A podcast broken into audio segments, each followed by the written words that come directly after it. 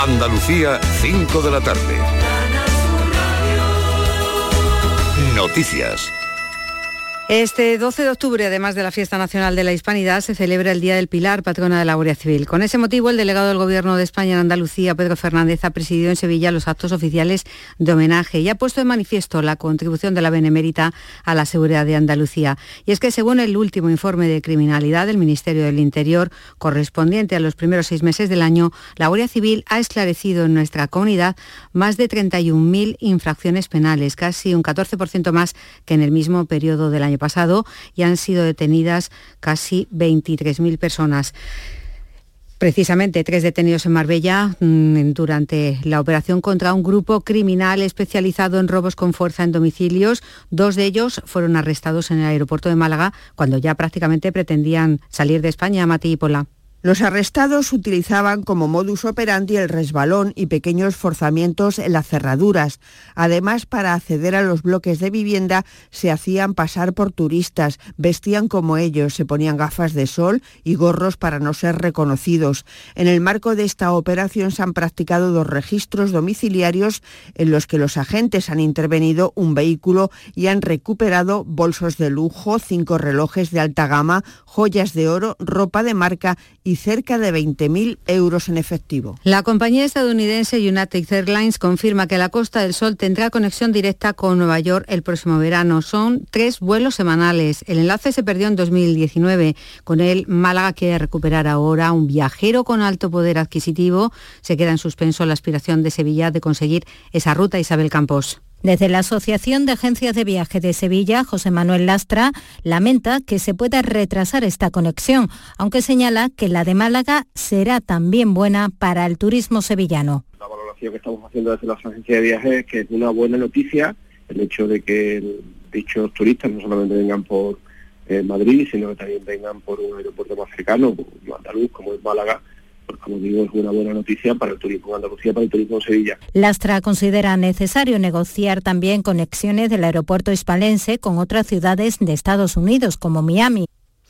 Facua Consumidores en Acción ha advertido que hay compañías eléctricas que modifican fraudulentamente los contratos para empezar a aplicar el tope al gas. Sin mencionar en concreto a ninguna compañía, dice la organización que aprovechando la renovación anual de los contratos, las eléctricas cambian las condiciones. Según el presidente de Facua, Rubén Sánchez, los usuarios lo que pueden hacer a su vez es cambiar de compañía. Estamos viendo consumidores que tenían un precio del kilovatio hora, por ejemplo, de 14 céntimos, a los que de repente les anuncian que la renovación serán 32. Estamos hablando de más del doble. Por tanto, esos consumidores tienen que largarse de su compañía urgentemente porque si no se les va a inflar enormemente la factura, no solo por el tope al gas, sino por el nuevo y duplicado precio del kilovatio hora. Por cierto, que el precio de la electricidad sube mañana a 9 euros, un 4% más hasta alcanzar los 220 euros el megavatio hora. Y el alto representante de la Unión Europea para Asuntos Exteriores, José Borrell, llama a la unidad de los europeos para sortear la crisis energética, pero también la de seguridad eso no basta, porque no podemos ser un herbívoro en un mundo de carnívoros. O no podemos, o no podemos pasearnos con Kant en la mano en un mundo jovesiano. Vivimos cada vez más en un mundo del power politics, vivimos cada vez más en un mundo donde la fuerza y las relaciones de fuerza tienen una importancia mayor dotarnos de medios para hacer frente a, amenazas. A esta hora en Sevilla 29 grados, en Córdoba 28, en Huelva 27, en Almería 26, en Jaén 24, en Cádiz, Málaga y Granada 23 grados. Andalucía son las 5 y 4 minutos de la tarde. Servicios informativos de Canal Sur Radio. Más noticias en una hora. Y también en Radio Andalucía Información y canalsur.es. Siente Andalucía. Escúchanos. Quédate en Canal Sur Radio. La radio de Andalucía.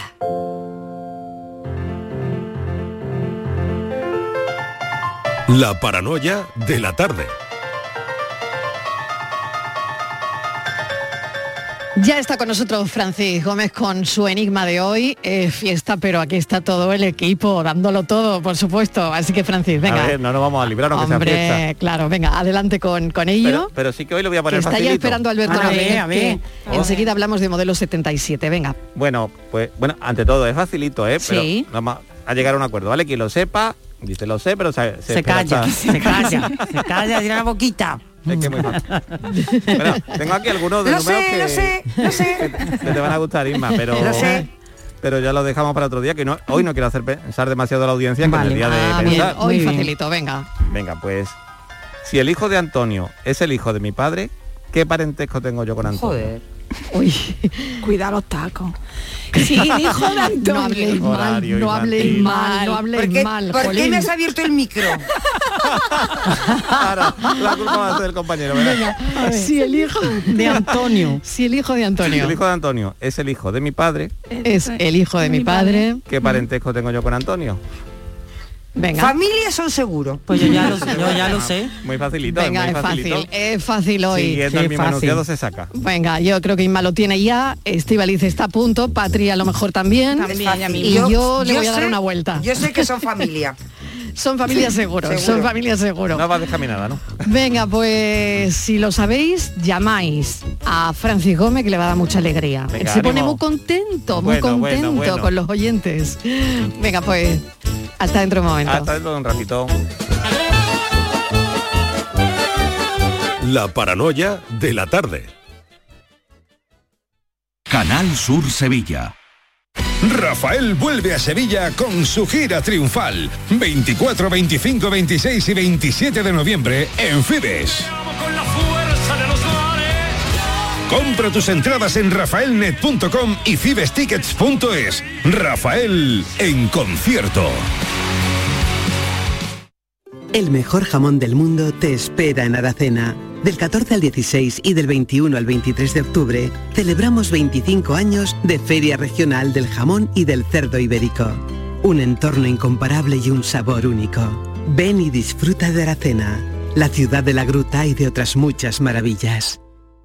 En Cruceros Torre del Oro cumplimos 40 años de pasión, trabajo y compromiso con el ocio, la cultura y el desarrollo de nuestra ciudad. Cruceros Torre del Oro. 40 años navegando hacia una Sevilla más sostenible y amable. Gracias por acompañarnos en este viaje. Te esperamos junto a la Torre del Oro o en crucerosensevilla.com. El campo andaluz necesitaba un paso adelante. Por ello, hemos sembrado millones de datos, regados con inteligencia artificial para hacer posible... Siembra, la nueva plataforma colectiva por inteligencia artificial de asistencia a la planificación de cultivos para su comercialización. Toda la información para acertar y cultivar la solución más rentable. Junta de Andalucía. La actualidad y las novedades en salud siguen estando en Canal Sur Radio, en Por Tu Salud. Las noticias sobre investigación médica, prevención, terapias, las personalidades destacadas de la medicina en Andalucía. Por Tu Salud, desde las 6 de la tarde con Enrique Jesús Moreno. Canal Sur Radio, la radio de Andalucía. La tarde de Canal Sur Radio con Mariló Maldonado. Te acostumbras a la idea de que nunca más saldrás de aquí. Hasta que un día de repente pasa algo que te recuerda quién eras. Yo no soy un delincuente. No pueden caerme seis años por eso, no tiene sentido. Esta es mi celda y aquí se hace lo que yo digo. ¿Tú por qué estás aquí? Eso no se pregunta. Tarde o temprano vas a estar igual que yo. Mira, acércate. Usted no es como ellos. Estamos en una democracia. Hemos formado la coordinadora de presos en lucha. El derecho de todo preso es fugarse.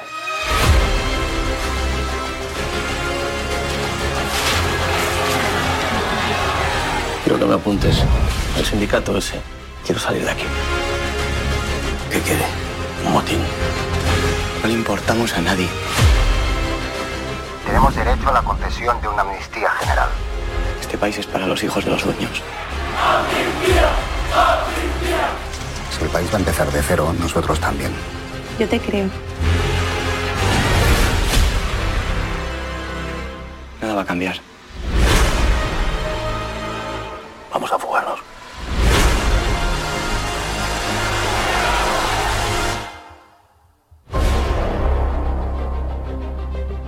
Os encierro ahí fuera, hijos de puta.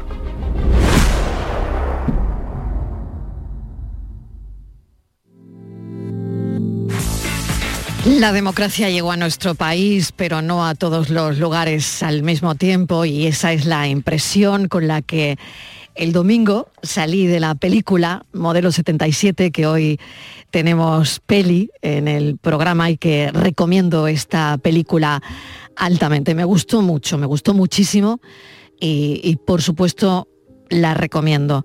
Hoy que es miércoles, que es un día de fiesta, bueno, pues que la gente vaya al cine. La película recupera uno de los episodios más truculentos de la transición, cuando entre los muros de la cárcel modelo de Barcelona, en los años que siguieron a la muerte de Franco, un grupo de presos comunes demostró, a través de la coordinadora de presos en lucha, COPEL, demostró que se podía, demostró una solidaridad inusitada, insólita, ¿no? Es, es un episodio absolutamente inaudito, ¿no? 200 hombres que se coordinaron para, para llevar acciones que no voy a destripar, cosas que pasan en la película, pero que te dejan, bueno, hay, hay concretamente una acción en la película que te deja sin aliento, que te deja sin palabras, que tenéis que verlo, ¿no?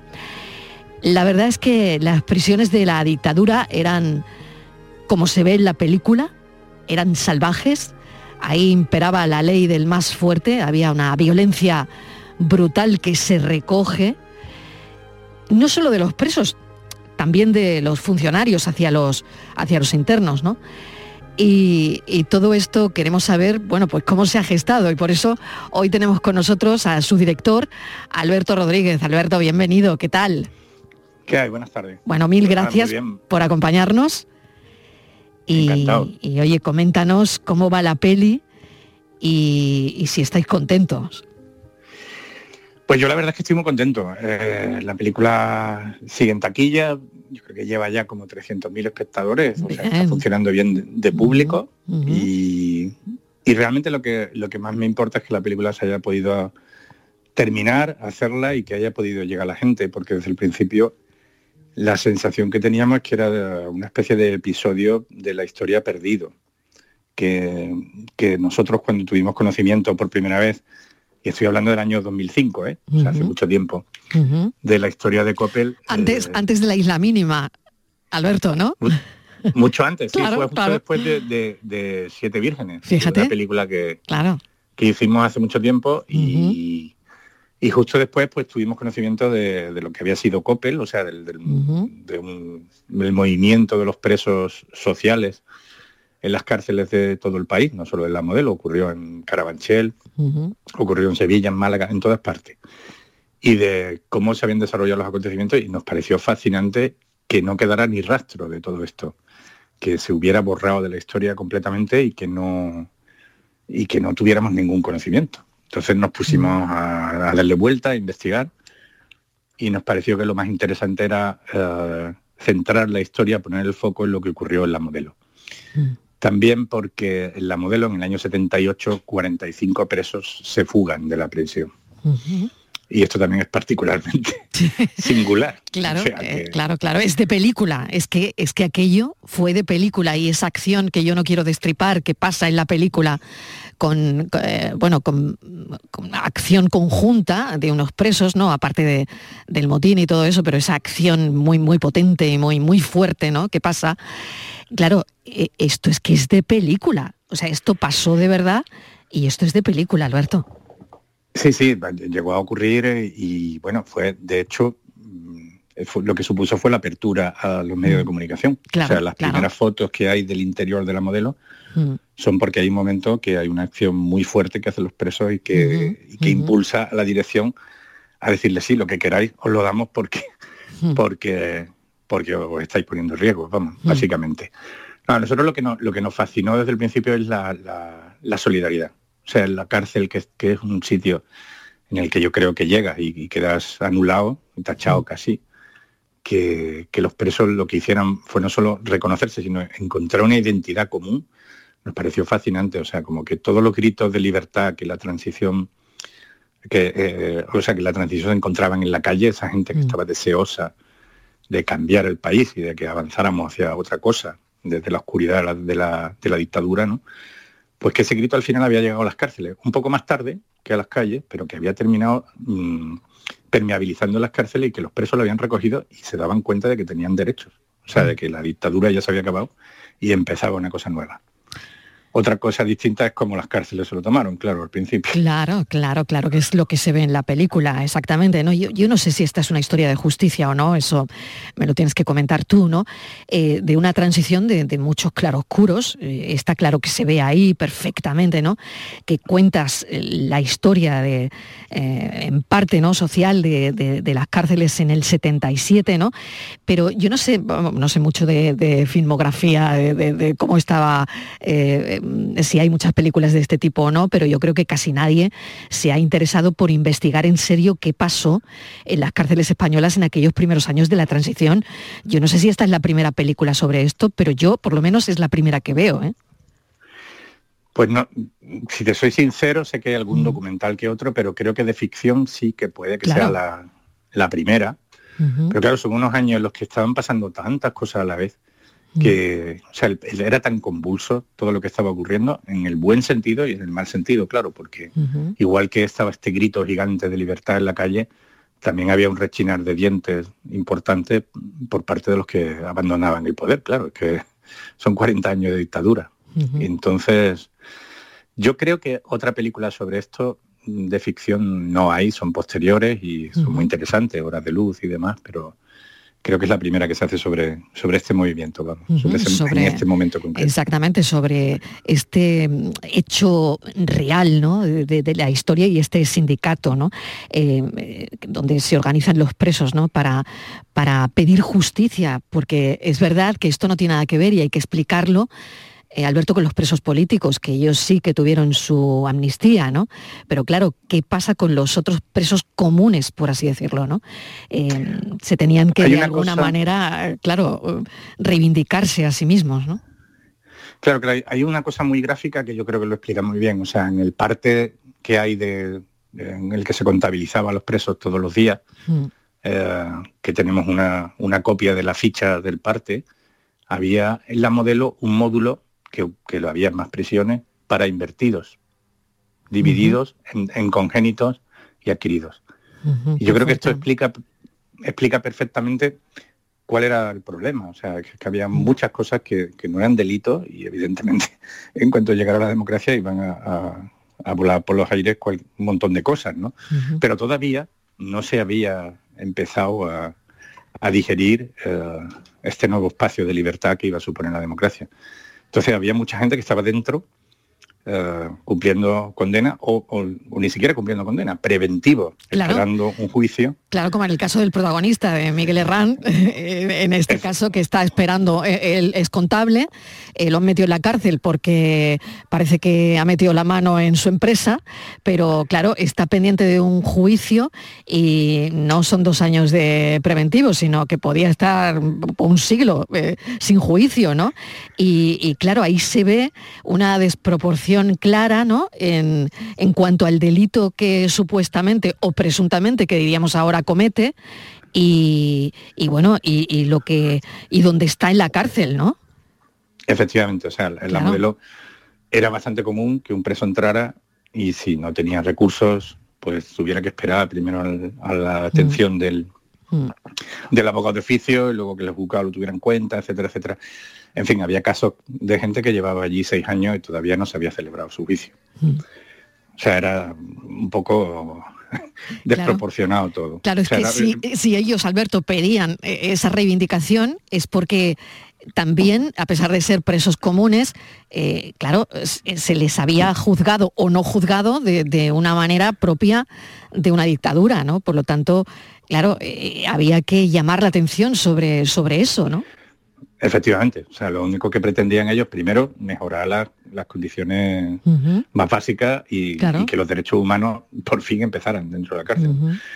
Y luego, eh, eh, como, gran petición, lo que pedían era una, amnistía total. Lo que consideraban es que eran parte de, o sea, que eran consecuencias de 40 años de dictadura y que ellos, de alguna manera, tenían derecho a empezar de cero en un país que se suponía empezaba de cero e igual para todos. Esta historia te llega, Alberto, pero no sé qué sientes la primera vez que, entras en la cárcel modelo de Barcelona, porque una condición sine qua non, por, por todo lo que he leído preparando esta entrevista, es que eh, mm, fuese rodada en la cárcel modelo de Barcelona. Por lo tanto, yo, yo no sé qué sientes ¿no? cuando entras en la cárcel modelo de Barcelona, cuando al final puedes meter la primera cámara, cuando entra tu equipo, eh, no mm. sé, ¿no? Qué subidón. Pues la verdad es que sí. O sea, la verdad es que la primera vez que entré todavía ah, era una prisión y estaban los presos en la galería y, aquello seguía funcionando como prisión y había leído tanto al respecto que lo único que iba pensando es se acaban de cerrar mi espalda ocho cancelas o diez. Madre mía. Espero que luego me, dejen salir, pero vamos, esto fue el año 2006. y ya la, segunda vez que entramos, que fue hace, que ya no hay presos, que ya no hay presos. Que ya no hay presos. Mm.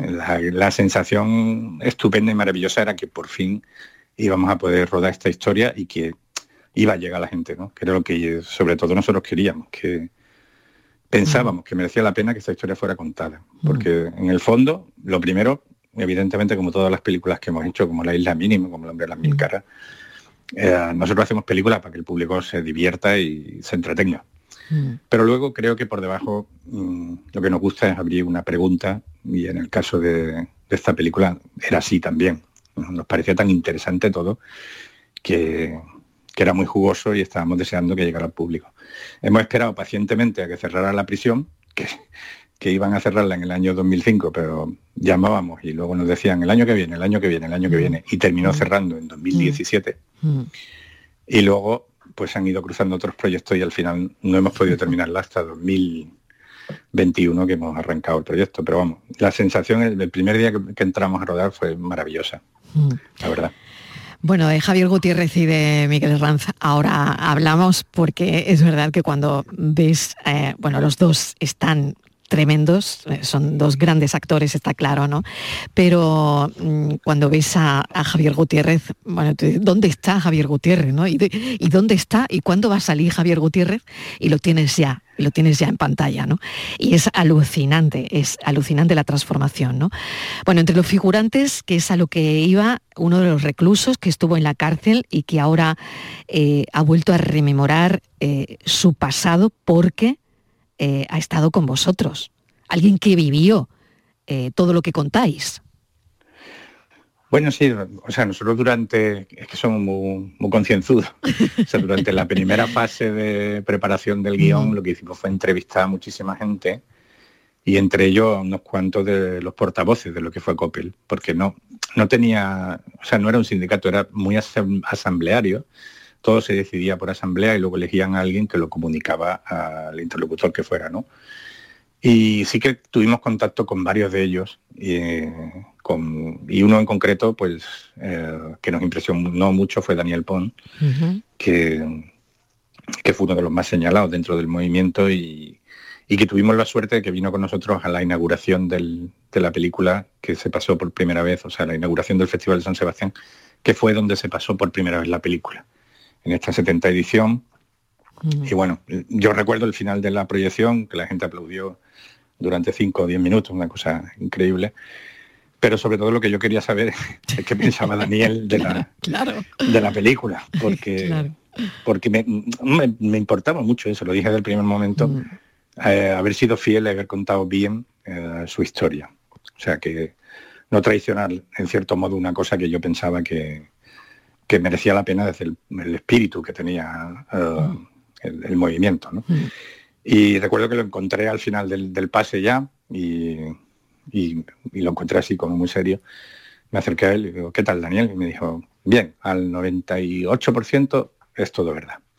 Y se qué fue. Bueno, qué bueno. Y, y después por detrás estaba su mujer, se acercó y ya me dijo, se ha emocionado unas cuantas veces con la película. Claro, claro. Y, le ha encantado, pero no te lo va a decir. Claro, claro, claro. Está bien. Fíjate, a mí se me pone el vello de punta, ¿no? Me imagino que os pasará eso a, todo el equipo, porque eh, al final es verdad que es un relato muy fiel a, lo que pasó, porque hay todavía gente viva, eh, en este caso Daniel Pons, que lo corrobora ¿no? y que está ahí para decirte, pues mira, esto es muy parecido a lo que yo viví. Y tenía aquí un dato, entre 1975 y el 76, hay un tribunal que puso en marcha casi 10.000 procedimientos que afectaron casi a 20.000 personas eh, y queda claro el, carácter represor de esto, ¿no? El 77% de las conductas consideradas delitos y castigadas por el Tribunal de Orden Público a partir de 1978, la Constitución las pasó a tipificar como derechos y libertades fundamentales. O sea que ahí es nada. Claro, claro, eso, es yo creo que la, base de todo. Claro. O sea, el que realmente estaban, tenían razón en buena parte de lo que decían. Claro. A lo mejor no era aplicable a todos los casos, eh, no se podía hacer una generalidad con todo, pero evidentemente lo que decían era, era, mm. era lícito. O sea, es mm. que nos han juzgado un montón de veces, además algunos, unos tribunales que, que, pertenecían a una dictadura. Exacto. O sea, que en los que había, en los que no había ninguna garantía. Entonces, sí que tenían razón. Pero claro, es muy complejo hacerle entender a una sociedad y que esto hubiera ocurrido, ¿no? Casi utópico, que hubieran dicho, bueno, pues abramos las prisiones y todos los presos a la calle. Claro, en aquel momento, vete al 77, es que de verdad lo estamos viendo hoy cuando no paramos de hablar todos los días de derechos, cuando cada día ¿no? Eh, se conquistan derechos nuevos, ¿no? Y, pero claro, estamos en el año 2022, o sea, vete al año 77, donde eh, probablemente mm, en la opinión pública la idea de democracia era también eh, idea de desorden, de violencia, de caos, porque había gente que quería que, mm, se creyese esto, ¿no? Claro, claro. Y bueno, y, era buena parte del discurso. O sea, mm, el, orden está aquí y a partir de aquí no sabemos lo que, lo que ocurrirá. Claro, lo que pasa es que también en ese momento se producía, y se produjo, vamos, un apoyo por parte de la opinión pública, la gente que estaba en la cárcel, que hoy en día sería prácticamente impensable. De hecho, no sabemos cómo están en las prisiones, no sabemos cuántas horas permanecen los presos dentro de su celda, no sabemos en qué condiciones viven. O sea, son, son bastante opacas, la verdad, las relaciones de la sociedad con, con el interior de las prisiones. O sea, bastante, bastante escasas y la, y la y a lo que me refería con opaca es que las prisiones en sí son bastante mm. difíciles de, mm. de conocer, ¿no? De conocer qué es lo que pasa dentro. Mm. Es difícil entrar, ¿no? Difícil que te. Bueno, de hecho todavía, ¿no? Si yo quisiera hacer un programa, pocos programas se han hecho, ¿no? Desde, desde prisiones, ¿no? contados, ¿no? O sea, es verdad que, bueno, que, que todavía pues, pues mantiene este pues lo que estás comentando, ¿no? Este, este halo, también la, particularidad es difícil. La particularidad de las modelos, y era una de las insistencias, o sea, de las razones por las que insistimos en hacerla en la modelo, es que es una prisión que está en el centro de una ciudad. Claro, claro. De hecho, la, relación con la calle era permanente. Permanente, permanente. De alrededor. Pero fíjate, aquí pasaba algo parecido también, ¿no? En, muchas zonas de, Andalucía, ¿no? Y, os recuerdo ir a casa de mi abuela y por el camino pasar por la prisión de Carranque en, plena, en pleno casco urbano de Málaga. Y yo recuerdo de pequeña ver a los presos desde eh, no, no, ser consciente de lo que estaba viendo, pero, pero bueno, esto, mm, cuando he visto la película, la verdad es que me ha llevado a esa imagen de mi infancia, donde para ir a casa de mi abuela eh, mm, siempre pasaba por la prisión. Eh, claro, claro, claro. bueno, es lo mismo, esto es, muy curioso, porque al final es, eh, es producto de, aquella sociedad también, donde las cárceles estaban en el centro de las ciudades, ¿no? O, que las ciudades crecieron tanto que terminaron comiéndose es, Es mucho más correcto eso, exacto. Que fue lo que, lo que pasó en Barcelona. No conozco el caso en concreto de Carranque, pero, pero claro, que las ciudades crecían y, las cárceles...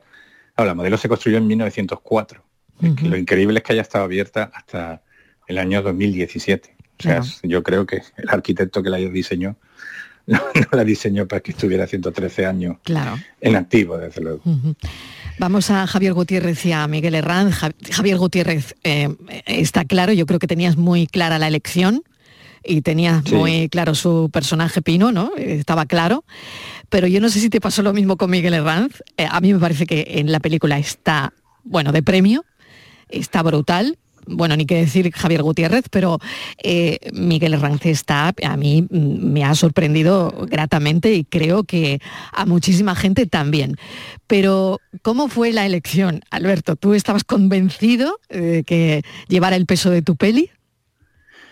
Bueno, yo, yo es que llevo trabajando con dos directoras de casting que son Eva Leira y Yolanda Serrano muchísimos años, desde Siete Vírgenes. Bueno, son las mismas que hicieron la propuesta de pongamos a Raúl Arevalo y a Javier Gutiérrez en una película de detectives, ¿no? Y terminamos. No se equivocaron. No, se equivocaron. No se equivocaron, pero en el momento era una apuesta un poco. o sea, era el, Javier Gutiérrez de, Águila Roja que, la gente lo conocía por Águila Roja y, allí hacía un papel cómico, ¿no? Entonces era un poco extraño de pronto. Yo la había visto en el teatro, la verdad, y, y sabía que Javi tenía mucho más que dar, ¿no? O que podía hacer otras cosas, mejor dicho. Y, y siempre he confiado mucho en ella. Entonces, cuando se planteó la posibilidad de hacer la película, pues recibí unas pruebas de diversos actores, era todavía pandemia, y francamente el que más me gustó fue, fue Miguel. Era el que creía que tenía más claro el personaje. Luego tuve una entrevista vía telemática con él muy larga, de dos horas, y estuvimos hablando de, del tema, de, las prisiones, de lo que suponía estar encerrado, de... Bueno, me dio la sensación de que él ha nacido, claro, 20 años después de estos hechos. Claro, claro, claro. Pero que entendía muy bien todo lo que, lo que iba buscando o íbamos buscando en la escritura lo que pretendíamos, a dónde pretendíamos que nos llevara ese personaje y, a dónde iba la película. ¿no? Es curioso, porque es una película de los años 70, pero que un chaval entendía perfectamente. Eso también me, me, hizo pensar que la película iba a funcionar y, y, que tenía más recorrido y más fondo de lo que nosotros creíamos. Y así fue. Yo el único problema que tuve con él es que como lo vi vía uh, Skype, vamos, que no nos vimos en persona, y llevaba una, Video, videoconferencia. Videoconferencia, llevaba una camiseta muy grande y demás. Sí. Pues yo, no sabía la verdad que, que, tenía un o sea que, que, estaba petado, petado, como decimos Efectivamente, que se dedicaba, que se dedicaba a hacer pesas todo el tiempo y que era un forzudo. Y cuando llegó a, a los ensayos, pues dije, pero pero hombre, tú cómo no puedes hacer la película. Claro, tú no hay quien se lo crea, claro. Claro, en los años Con 70, ese cuerpo, claro, claro. Claro. infralimentado, tú no puedes hacer, esta película. Y entonces hubo que ponerle un programa especial, que es lo que él no me perdona todavía, de dieta y de y que dejara de hacer ejercicio. Totalmente. por fortuna. Claro. Por suerte llegó a la película sin, ya habiendo perdido... Más delgadito, ¿no? Mucho más delgadito. Vamos, ya está otra vez. ¿eh? ya, ya, ya, lo, ha recuperado, ¿no? Ya lo ha recuperado todo. Claro. Me dijo, me voy a quedar así, pero no, no hubo manera. Y con Javier, pues la verdad es que ya habíamos hecho la isla mínima juntos y, sí, bueno, y en el caso de Javier mm. es una transformación que yo sé que hay un director de un festival de un festival de cine muy importante que cuando llevaba media hora la película dijo de pronto, ah, pero si ese es Javier Gutiérrez porque no, se ha dado cuenta. Sí, yo tenía una persona al lado. Totalmente, yo tenía una persona al lado que me, pasó lo mismo y, me dice, tú no me has dicho que Javier Gutiérrez está en la película, digo, lo estás viendo, lo tienes enfrente.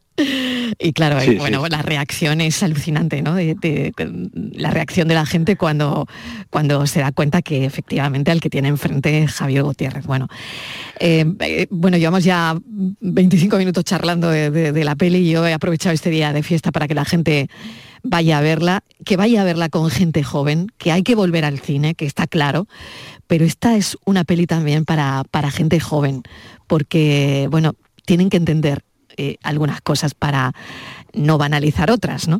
Así que pues, es una película estupenda, eh, yo la recomiendo altamente. Y, quería preguntarte ya para terminar, ¿la película que uno dirige la puede ver como espectador? ¿E-, ¿Es el cine que a ti te gusta como espectador? Pues, en algún momento del proceso sí, claro. Al principio es fácil. Y, y, mm. yo tengo claro que hago las películas que me gustaría ver. El problema es que cuando yo he terminado una película la he visto 200, 300 veces, una cosa así, o más. Entonces ya no soy capaz de verla nunca más. Si soy sincero, eso es lo que me ocurre. O sea, guardo un recuerdo de casi todas las películas que he hecho, pero no he vuelto a ver ninguna. El día que acabo las mezclas, ya no la veo más, porque no tengo, o sea, no tienes ningún, ninguna capacidad para ser eh, objetivo. La ves desde un punto de, ah, en el que ya estás demasiado cansado y ves solo errores y no ves los aciertos. Y, así que me temo que ya público no de, de las propias ya, que películas. ya no eres más público de tu propia película, ¿no? No, no, no. Bueno, qué interesante. Pero, Mm. Pero en fin, si la, en- la único que te queda a la hora de dirigir es esa un poco la brújula que te lleva a, a pensar cómo eh, qué película me gustaría a mí ver. Y eso es lo que te hace decir, bueno, el camino es este porque me gustaría que fuera así, como espectador. ¿eh? Qué bueno. Con lo cual, sí que son las películas que, que querría haber visto como espectador, claro. Pues la tenemos, la tenemos en pantalla grande y te agradezco enormemente que nos hayas atendido hoy, además un día de fiesta. Pero Alberto, hay que, hay que animar a la gente a que vaya al cine, a que volvamos a llenar las salas y sobre todo una película como esta merece muchísimo la pena. No he hablado de Jesús Carroza y del resto de actores que es tan brutal y Jesús Carroza por supuesto también. Eh, así que dicho queda. Eh, mil gracias. Alberto. Un abrazo Gracias a enorme. vosotros. Cuídate Un mucho. Adiós. Venga, hasta luego.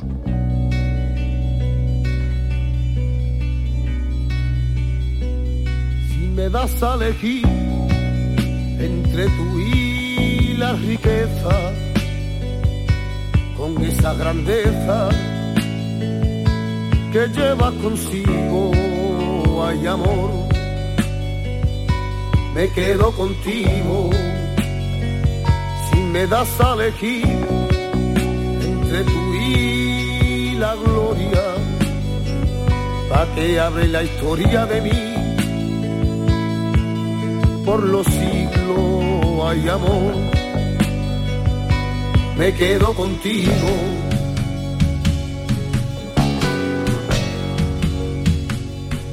Pues me he enamorado y te quiero y te quiero.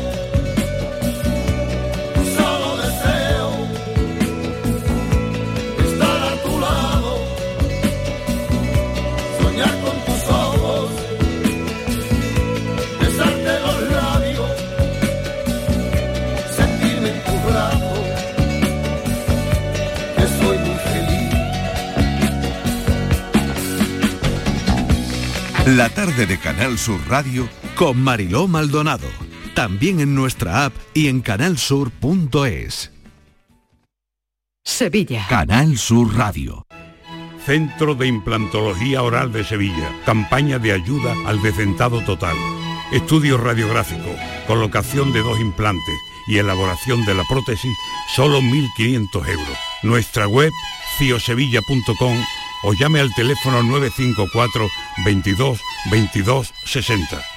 Bienvenidos a Sacaba. Mil metros de electrodomésticos con primeras marcas. Grupos Whirlpool, Bosch y Electrolux. Frigoríficos, lavadoras, hornos, vitros. ¿Quieres más? Aires acondicionados, aspiradoras, pequeños electrodomésticos. Y financiamos en 12 o 20 meses sin intereses solo tú y Sacaba. Tu tienda de electrodomésticos en el Polígono Store en calle nivel 23. Ven a ver nuestra exposición y sus 25 años de experiencia. Sacaba. ¿Planeando salir de escapada o de fin de semana? Recuerda, hay otra Sevilla. Asómate a la provincia y disfruta de un turismo seguro en cada uno de sus espacios naturales, pueblos monumentales y alojamientos. Cambia de vistas. ProDetour Turismo de la Provincia, Diputación de Sevilla.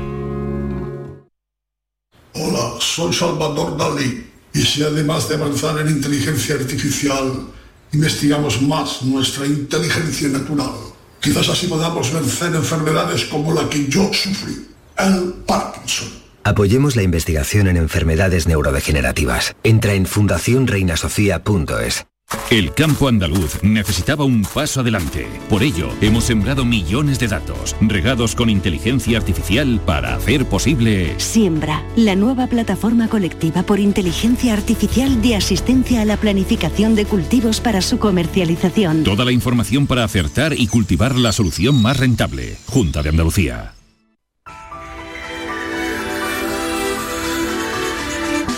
Y pasando, pasando, pasando lista, pues también está hoy Enrique Jesús Moreno. ¿Qué tal? Bienvenido. Hola, muy buenas. Día de la salud visual, si no me equivoco. Sí, sí, sí, Venga, sí, es mañana. es mañana va a haber muchas actividades por muchos puntos de Andalucía. Hemos tomado como referencia una de ellas, una que va a tener eh, lugar eh, también con la colaboración de instituciones, como en este caso el Ayuntamiento de Sevilla, y que se va a producir a lo largo del día en la Plaza de la Encarnación. Eh, y entonces, pues bueno, es una propuesta que mm, pretende eh, eso, revisar nuestra salud visual, que según los últimos informes, además, en España no estamos muy bien del todo. Nosotros vamos a contar con dos especialistas, uno en optometría y el oftalmólogo eh, expresidente de la Sociedad Andaluza de Oftalmología, por una parte Javier Vega eh, y el doctor Ignacio Montero, pero también mm, vamos a contar con Jacinto Zulueta, que es presidente de la Asociación Mácula Retina, que, es quien ha conseguido de marcas comerciales como Zeiss, una marca de, de ópticas, ¿no? de lentes, y el Ayuntamiento de Sevilla, pues que esto sea una realidad y se ponga en medio de la calle la necesidad de repasar nuestra salud visual, algo verdaderamente importante y que tiene muchas manifestaciones. Por eso también que a menudo lo traemos al programa. En este caso desde un punto de vista más global, hicimos hace poco eh, cataratas, hoy nos vamos a ocupar de la salud visual global y volveremos con otra precisión. Nuestro próximo objetivo, por cierto, Mariló, te puedo adelantar Sí, que, eh, que bueno, que, que va a estar relacionado eh, con un tema muy importante también como es el glaucoma. Ah, claro. Importantísimo, importantísimo y los estudios ¿no? que hay para, para todo esto y lo último, porque siempre hay muchas personas Y novedades pendientes, continuamente, y- claro, y es, novedades, ¿no? sí. Bueno, pues Día de la Salud Visual mañana y Enrique Jesús Moreno se adelanta hoy en Por Tu Salud a las 6 y 5 de la tarde. Gracias, un beso, Enrique. Muchas gracias a ti, un beso, Mariló. Y la resolución de la paranoia hoy la hacemos un poquito antes, como saben los oyentes, los miércoles siempre es un poco antes porque tenemos la tarde en tu búsqueda, así que bueno, vamos, vamos ya a resolver. Yo creo que estaba bien, hoy, hoy no era... No, muy- no, pero no hemos tenido muy mucho éxito. Ah, ¿eh? no. No. Ah, no. ¿Cómo, cómo es posible? Ha habido muchos errores. Bueno, solo tenemos dos respuestas, una, una Dos correcta. respuestas y- y- acertadas. No, eh, a acertada 25 solo una, solo cada una. fíjate. Pero fíjate, pues si hay una pregunta que parece simple y no hay que liarse mucho. Si el hijo de Antonio es el hijo de mi padre, ¿qué parentesco tengo yo con Antonio? Ojo, Francis, vamos a ver, yo creo que es fácil, ¿no? ¿O Es tiene fácil, trampa? es fácil, es fácil. No, Has no, dicho no. que, que- yo creo que es Oye, el- es tal tu cual. hermano, ¿no? Mm, Vamos a ver si lo acierto, es una tarde. No, no, no es su hermano. No es su venga, hermano. a ver si es verdad, que lo he acertado. Un besito. Eh, eh, es que yo soy el hijo de Antonio. Es decir, si el hijo de Antonio, se quitamos, el hijo de Antonio, hijo de mi padre. Pues el hijo de Antonio, bien, pues soy yo. También hemos tenido en mensaje de texto la respuesta de Ricardo de Granada, que no tenía ganas de escribir hoy por ser fiesta, y me hace un meta enigma. O sea, me dice, vale, pero yo puedo ser el, el hermanastro del hijo de Antonio, el hermano del hijo de Antonio, soy yo mismo y ya me ha dejado. A mí me ha dejado O sea planchado, que- me ha dejado planchado. O sea que te ha dejado sin fuerza ya. Absolutamente. Ya te ha dejado sin fuerza para el resto de la tarde. Exacto. sin fuerza ya. Lo tenemos ya desinflado. ¿eh? Completamente. Desinfladito. Encima día de fiesta, pues estoy para la rastrella. Bueno, por lo tanto, soy yo mismo. Soy yo mismo, el hijo de Soy Antonio yo mismo. es el hijo de mi padre. Ya está. Yo mismo. Yo mismo. O mi hermano. Francis incluso. Gómez, hasta mañana. Hasta luego. Disfruta de lo que te queda de tarde. Vamos a ello. Venga, vamos a ello. Hola amigos, aquí seguimos contigo una temporada más en la noche de Canal Sur Radio con Rafa Cremades. Con las mejores sorpresas, música, diversión y todo, todo lo que ya sabes que tiene este gran club en el que hemos convertido nuestro programa de radio. La noche de Canal Sur Radio con Rafa Cremades. De lunes a jueves, pasada la medianoche. Más Andalucía, más Canal Sur Radio. La tarde de Canal Sur Radio con Mariló Maldonado.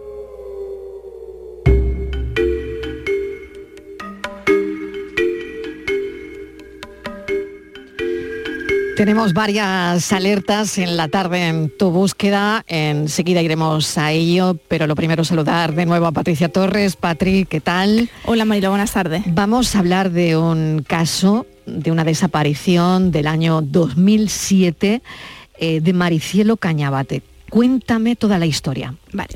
Hace 15 años, Mariló, el 10 de octubre de 2007, Maricelo Cañabate Valverde desaparecía sin dejar rastro. La mujer de 36 años, natural de Ellín, Albacete, tenía dos hijos. El día de su desaparición llevó al pequeño al colegio en compañía de su hermana, la que comunicó que había quedado ese mismo día con su pareja sentimental. Este hombre fue una de las eh, piezas clave durante la investigación de la desaparición de Maricielo. Ambos eh, mantenían una relación desde el año 2004, tres años antes de que Maricielo desapareciera. Sin embargo, tuvieron que pasar dos años antes de que fuera considerado como sospechoso.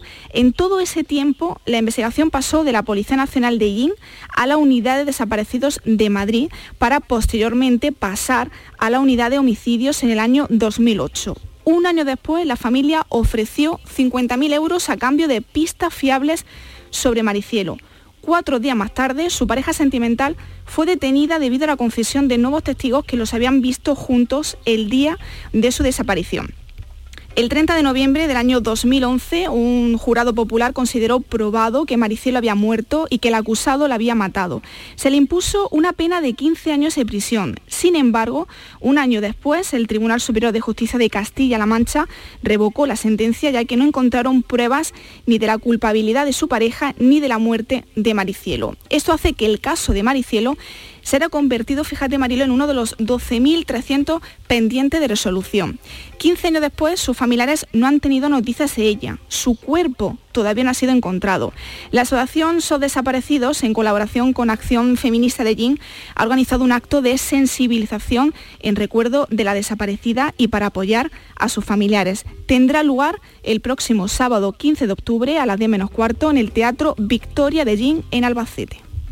Vamos a hablar con Antonio, que es padre de Maricielo. También está el teléfono Joaquín Amils, que es presidente de esos desaparecidos. Lo primero, saludar a, a su padre. Antonio, ¿qué tal? Bienvenido. Buenas tardes. Antonio, ¿cómo estáis a día de hoy? Mire, esto ya es permanente, pero al día de hoy recuerdas como el día 10 tu hija y, y sus hermanas como que le desapareció lo que más querían en el mundo. Y lo estamos llevando. Esto es como un cáncer, señorita. Es como un cáncer que te va comiendo poco a poco. y, y con esa impotencia de que no puedes hacer nada, que lo has hecho todo. Y nada, pasando los días, deseando pronto que se pase esto, que a mí no me importa, de por sí. La única salida que tengo son ustedes, porque para mí la justicia, cero, cero. Entonces,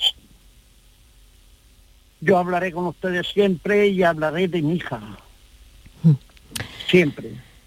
Vamos a pasarle, sí, vamos a pasarle también el- la voz ahora a Joaquín Amils, eh, porque Joaquín, eh, ¿cómo está la situación? Eh, Estamos hablando con Antonio y, y parece que nada se ha movido, ¿no? Y que mm, 15 años después no hay pistas sobre el paradero de, de su hija, de Maricielo. Joaquín. Hola, bueno, ante todo, saludos a mi amigo Antonio. Y Gracias, Joaquín. un fuerte abrazo, amigo. La situación es, es, es trágica, es cruel. Eh, lo ha definido muy bien Antonio. Mm, Impotencia, sensación de injusticia, eh, no, no, no derrotismo, porque Antonio, las hermanas de, de Maricielo jamás se han, se han rendido. Pero que queda una forma de sobrevivir que, que creo es lo más horroroso, porque lo peor es estar convencido de, de lo que pasó y lo peor es que, que lo que triunfe sean las mentiras, porque este sujeto cambió su declaración un montón de veces, con lo cual estamos de acuerdo que el cuerpo de, de Mariluz no pudo ser encontrado, pero no pudo ser encontrado primero por, por las mentiras de, este individuo y que quedaron muy bien reflejadas en el primer juicio. Y segundo, por, por la propia investigación.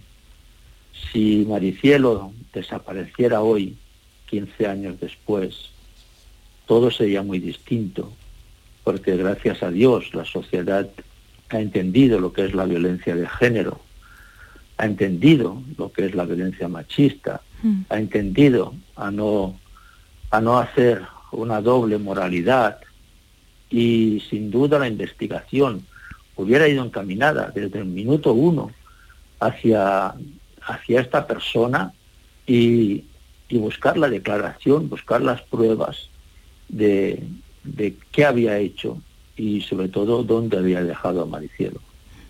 Mm, buenas tardes, Antonio y, Joaquín. Yo me quería centrar en, la línea que, estaba comentando Joaquín, esa doble moral debido a, la naturaleza de la, relación sentimental entre Maricelo y su pareja, porque Maricelo estaba divorciada, pero se veía con un hombre casado que tenía 20 años más que ella.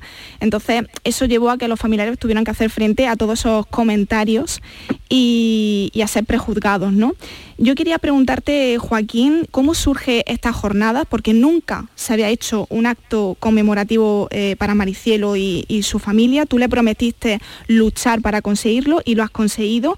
Y si no me equivoco, este acto de recuerdo va a costar de dos partes. Por un lado van a ser conferencias y por otro lado un homenaje que va a tener lugar en el Parque Municipal de Ellín, donde se va a plantar un árbol en honor de Maricielo, ¿no?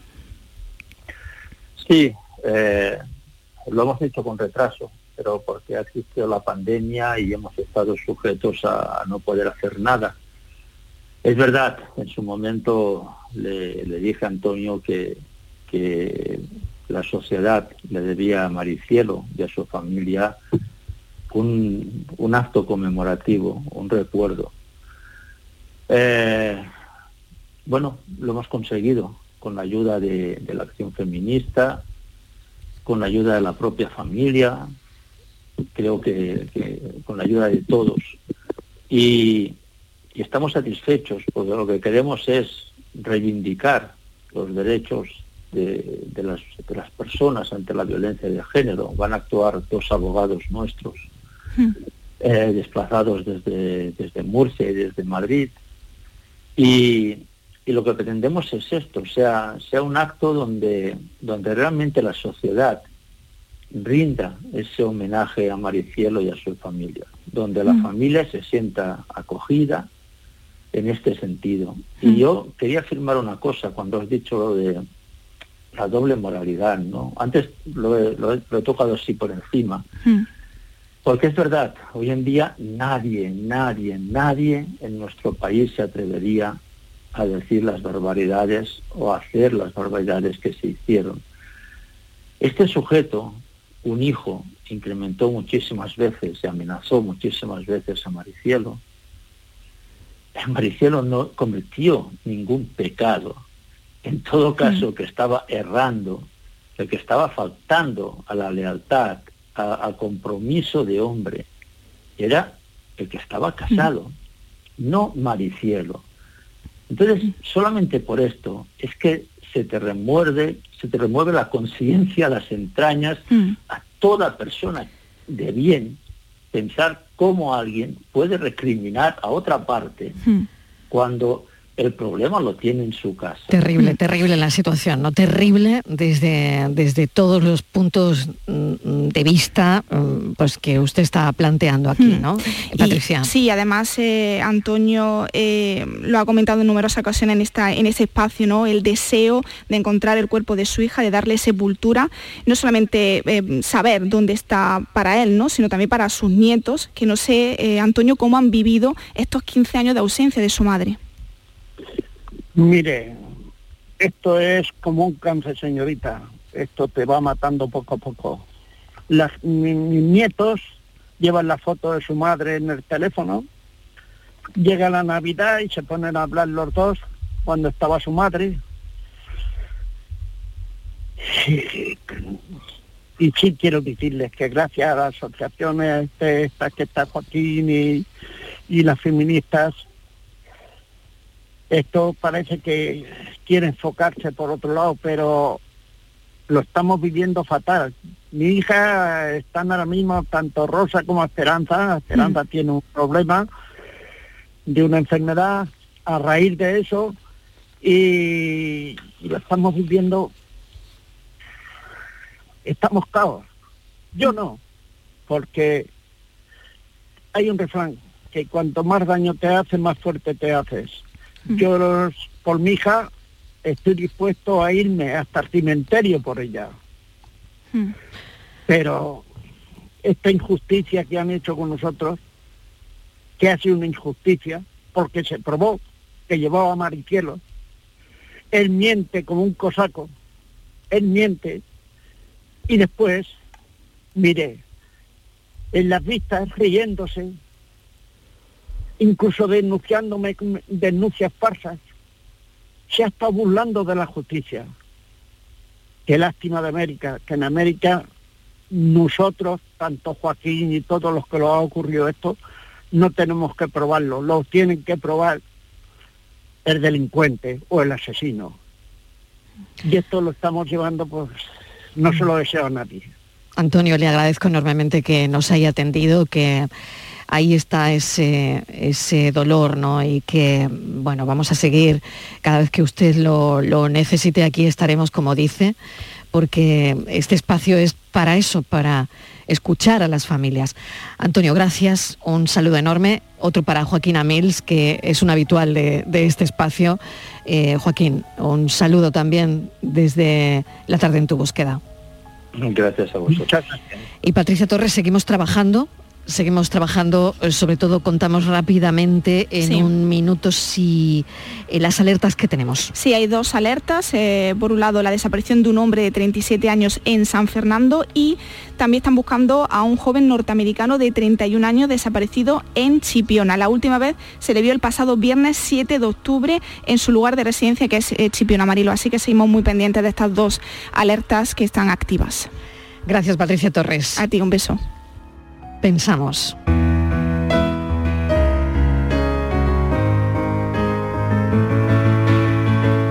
Existen dos emociones inútiles asociadas al pasado, arrepentimiento y culpa, y una emoción inútil asociada al futuro, la preocupación. ¿Para qué sirve el arrepentimiento si eso no borra nada de lo que ha pasado? El arrepentimiento mejor es sencillamente cambiar, decía José Saramago, e insistía cuando preguntan qué es lo que hay que entender para cambiar. Lo más difícil de entender es que no hay que hacer nada. No se trata de intentar cambiar, se trata de en lugar de vivir dormido, vivir despierto. No hay que sentirse culpable por perseguir sueños, ni considerar a los sueños culpables por perseguirte.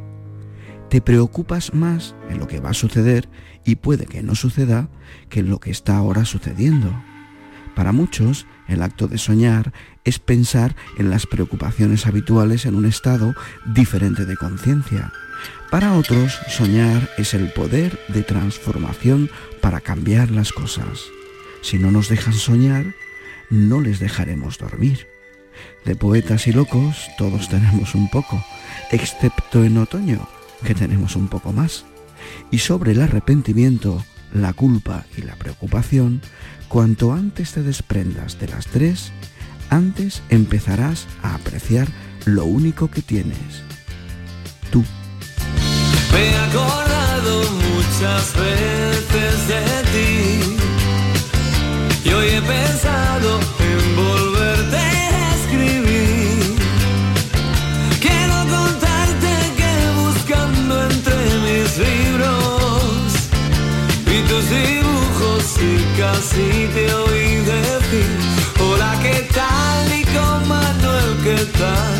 Vamos, pero dando la vuelta, espera, no me cojas aún, que está mi madre en el balcón. Nuestro pensador de hoy, Daniel Ortiz, entra en Basaguas. Que las preocupaciones hoy cambian un poco, que todavía tenemos día de fiesta por delante. Nosotros vamos a salir el equipo en un momentito de la radio para buscar el mejor atardecer. Sueñen, siempre, porque como ha dicho nuestro pensador, como ha dicho Dani, de poetas y locos todos tenemos un poco. Que lo pasen bien, mañana volveremos a las 3 en punto de la tarde, un beso enorme.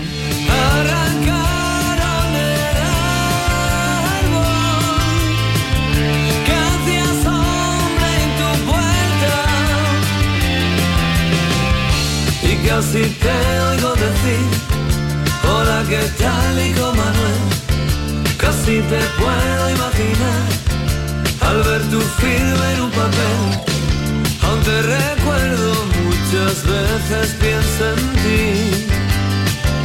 Hoy he pensado